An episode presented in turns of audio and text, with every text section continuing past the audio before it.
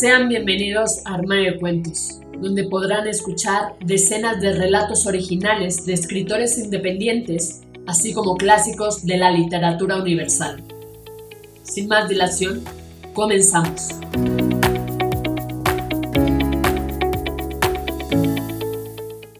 Hola, ¿cómo están? ¿Escuchan Armario de Cuentos?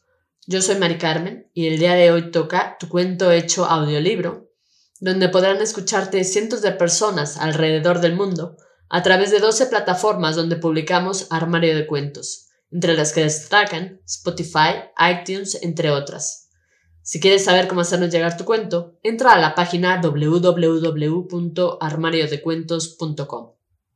Dicho esto, damos inicio. La obsesión de Carla, de Nuria de Espinosa. Carla, una joven audaz y vivaracha, de pelo corto y boquita de piñón, aspira a ser una auténtica estrella de cine. Una mañana paseando por la gran avenida Hernán Cortés, ve el cartel que anuncia un concurso de belleza. Sin dudarlo, se dirige a la agencia organizadora y se inscribe. Carla proviene de una familia modesta, pero ella codicia la fama y el dinero, y hará lo que sea necesario para conseguirlo. Su meta es ser una famosa actriz de cine. En el concurso queda en tercer lugar, y un productor se fija en ella, brindándole la oportunidad de realizar una prueba cinematográfica. Aunque la película es de bajo presupuesto, Carla borda la prueba y es contratada. En pocos meses, la película se estrena en los cines con una buena acogida por el público.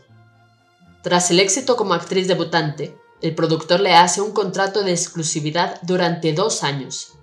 La publicidad empieza a formar parte de su vida y su obsesión por la fama crece.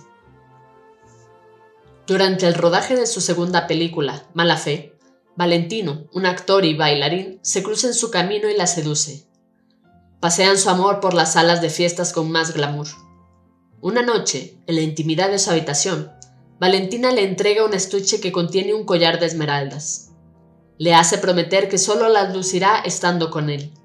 Ella acepta, sin saber que el collar pertenece a una condesa aristócrata que había sido su amante y a la que había engañado, pero consciente de que no cumplirá su promesa.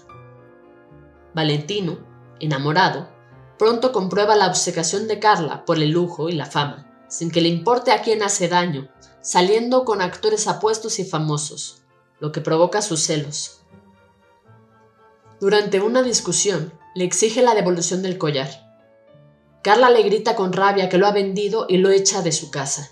Sin embargo, Valentino le jura que se vengará.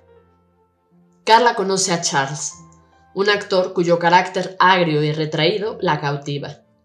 Un soñador solitario con el que Carla se identifica y al que consigue seducir, convirtiéndole en su nuevo amante. Júrame que no hay nadie más en tu vida. No seas bobo, te amo y es suficiente. Carla no es sincera. Tan solo le utiliza para seguir escalando hacia lo más alto de la fama y obtener el gran papel que le hará ganar el ansiado Oscar. Se cita con un productor ya entrado en años y para lograr ser la protagonista de su próxima película, acepta acostarse con él y recibir a cambio de su cuerpo el papel de actriz principal que tanto desea.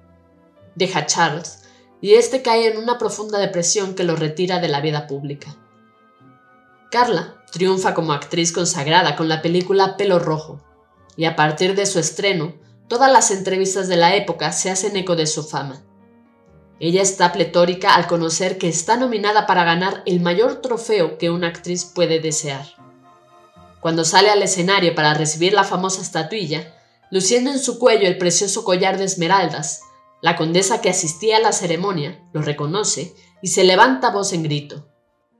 A la ladrona. Ese collar es mío, mío. Todos los flashes de las cámaras se dirigen a la mujer que no deja de señalarla. Carla, avergonzada, sale huyendo y se refugia en el camerín.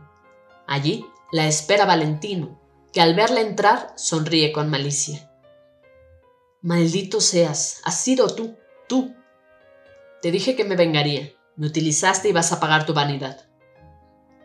Carla furiosa coge el florero y se lo lanza. Alguien golpea la puerta con insistencia. Valentino le exige que le devuelva el collar, pero ella se niega. Entonces monta en cólera y la coge del cuello para estrangularla. La puerta cede y Valentino muere de un disparo. Tras el suceso, Carla es olvidada por todos los productores. Curiosamente, la vida de la actriz termina siendo una de las películas más famosas, llevando a la actriz protagonista a ganar un Oscar. Despacio se puso ante el espejo. Cada una de sus arrugas le hizo recordar lo que su mente había guardado. Sus manos acariciaron su cuello. Era como si el collar aún estuviera brillando sobre él.